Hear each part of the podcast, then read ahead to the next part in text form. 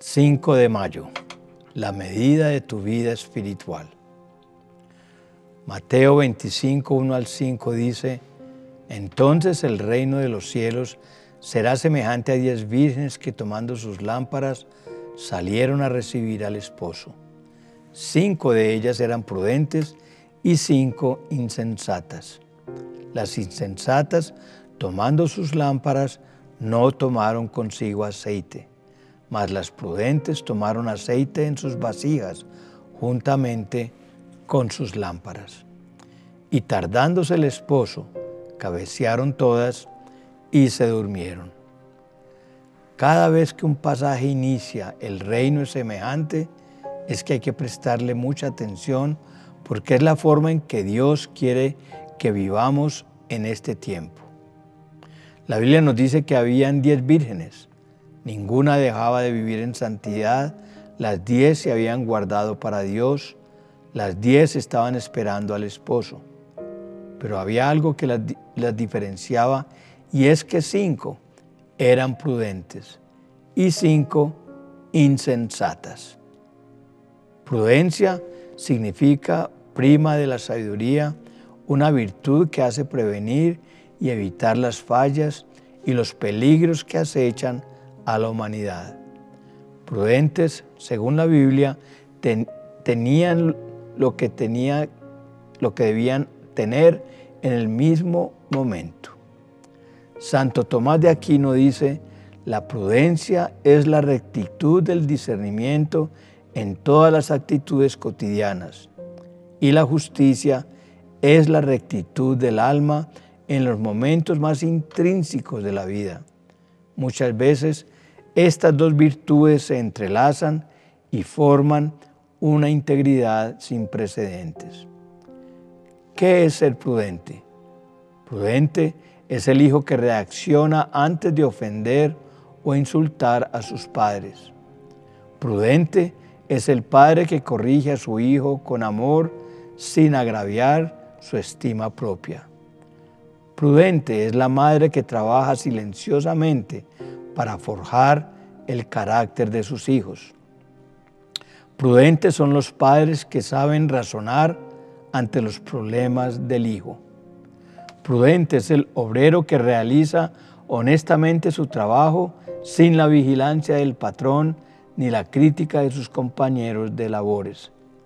Prudente es el jefe que no se considera mejor ni más sabio que sus empleados. Prudente es el alumno que es consciente de sus obligaciones escolares. Prudente es el político que cumple con las promesas que hizo durante la campaña electoral. Prudente es el profesional que se preocupa más por el servicio que ofrece que por los honorarios que recibe. Prudente es el comerciante que hace de la honestidad su mejor aliada. Prudente es el pastor que predica, que practica lo que predica. Prudente es el maestro que enseña sin esperar recompensa. Prudente es el escritor que es honesto y buen comunicador. Prudente es el poderoso que no abusa de su autoridad. Prudente es el gobernante que gobierna con equidad y justicia. Prudente es el amigo que sabe corresponder a la amistad de otra persona. Prudente es el que ante una enfermedad analiza su condición, toma decisiones sabias no recrimina a nadie y es capaz de aceptar la voluntad divina. Prudente es el rico que disfruta de sus bienes sin remordimiento alguno y que contribuye al bienestar de la humanidad. Prudente es el pobre que no se lamenta de su condición, pero se esfuerza por seguir adelante y hace un trabajo meritorio. Prudente es el que valora los talentos que tiene y los desarrolla según sus facultades. Prudente es el que sabe economizar para los momentos difíciles. Prudente es el que cuida de su cuerpo, que es templo del Espíritu Santo. Prudente es el que sabe hablar a tiempo y callar en el momento oportuno. El sabio Salomón, entre sus múltiples reflexiones, dijo que había tiempo para todo, para callar y para hablar. ¿Qué es insensatez? Falto de conocimiento, falto de entendimiento, que teniendo una instrucción de Dios se hace el necio. Jesús dice que la persona que escucha su enseñanza pero no la obedece es como el hombre que edificó su casa sobre la arena. Cuando vinieron las tormentas, la casa se cayó. El hombre no pensó en la tormenta cuando edificó su casa. No hizo una buena decisión. Entonces, a los insensatos siempre les falta algo. En este caso, a las vírgenes les faltó el aceite. ¿Y qué es el aceite? Es depósito de mi corazón que debo tener lleno de Dios. Las vírgenes prudentes tenían lleno su depósito en su corazón de Dios. Las vírgenes prudentes se prepararon para esperar al esposo. Y Dios quiere ese tipo de gente porque a ellos les contará sus secretos. Cuando Dios nos busca, ¿qué estamos haciendo? Estamos haciendo la lonchera a los chicos, las cosas del trabajo, afanándonos por todo y no llenando nuestro depósito de aceite. Dios no tiene cualquier tipo de amigos. Él tiene amigos que son íntimos. Salmo 51, 6 dice, He aquí tú amas la verdad en lo íntimo y en lo secreto me has hecho comprender sabiduría. Mateo 25, 6 al 13 dice, y a la medianoche se oyó un clamor, aquí viene el esposo, salid a recibirle. Entonces todas aquellas vírgenes se levantaron y arreglaron sus lámparas. Y las insensatas dijeron a las prudentes, dadnos de vuestro aceite, porque nuestras lámparas se apagan. Mas las prudentes respondieron diciendo, para que no nos falte a nosotras, y a vosotras, id más bien a los que venden y comprad para vosotras mismas. Las vírgenes insensatas corrieron donde las prudentes por su aceite. Si tú corres por el aceite de otros, estás en problemas. Cada quien debe tener su propio aceite. ¿Por qué corres a preguntar a gente lo que tienes que hacer? Tienes que correr a Dios y amarlo en lo íntimo, en el secreto de su presencia, es allí donde comprendes sabiduría. Debemos entender es que el aceite es algo que no se puede compartir. O lo tienes o simplemente no lo tienes. O eres carismático o eres antipático, pero no podemos disfrazar nuestro liderazgo. Es como cuando alguien se te acerca y te dice, quiero que ores por mí para que yo tenga lo que tú tienes.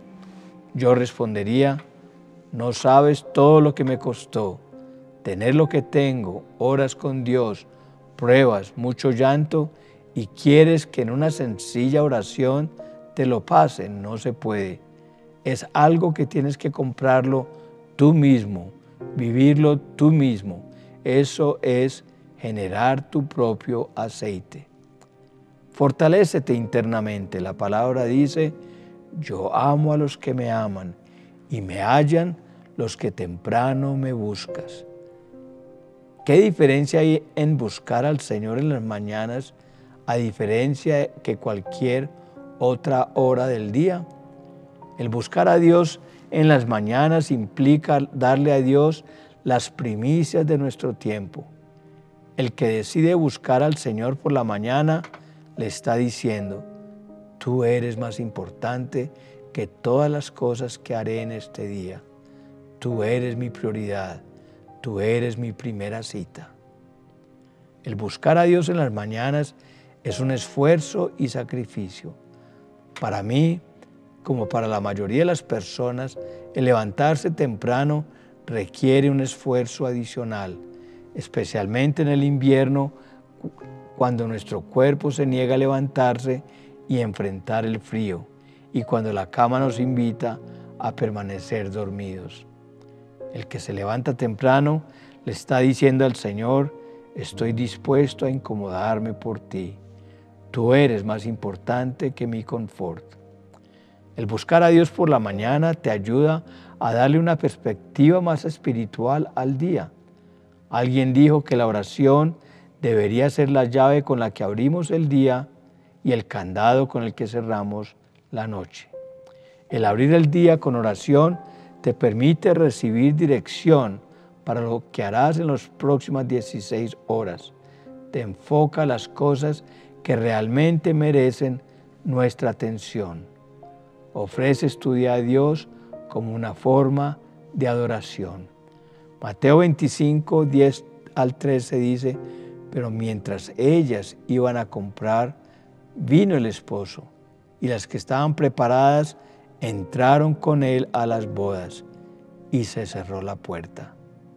Después vinieron también las otras vírgenes diciendo, Señor, Señor, ábrenos. Mas él respondiendo dijo, de cierto os digo que no os conozco. Velad pues, porque no sabéis el día ni la hora en que el Hijo del Hombre ha de venir. Cuando llega tu bendición, es tarde para prepararte. La ociosidad, la depresión, la indiferencia a Dios te cierran las puertas de la oportunidad. Quisieras tener puertas abiertas. Isaías 55, 6 dice, buscad a Jehová mientras puede ser hallado. Llamadle en tanto que está cercano. Deja que Dios te hable en tu idioma y no en el de tu pastor. Hay una forma en la que Dios se dirige a ti y que necesitas volver a escuchar para que tu depósito vuelva a ser lleno de su aceite. Siempre encuentra tiempo para las cosas que valoras.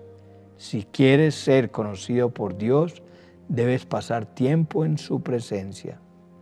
Hay un lugar vacío que está esperando por ser llenado. Cuando lo peor de tu vida venga, recuerda que pueden quitarte todo, pero nunca su presencia. Cuida tu vida espiritual en todo momento.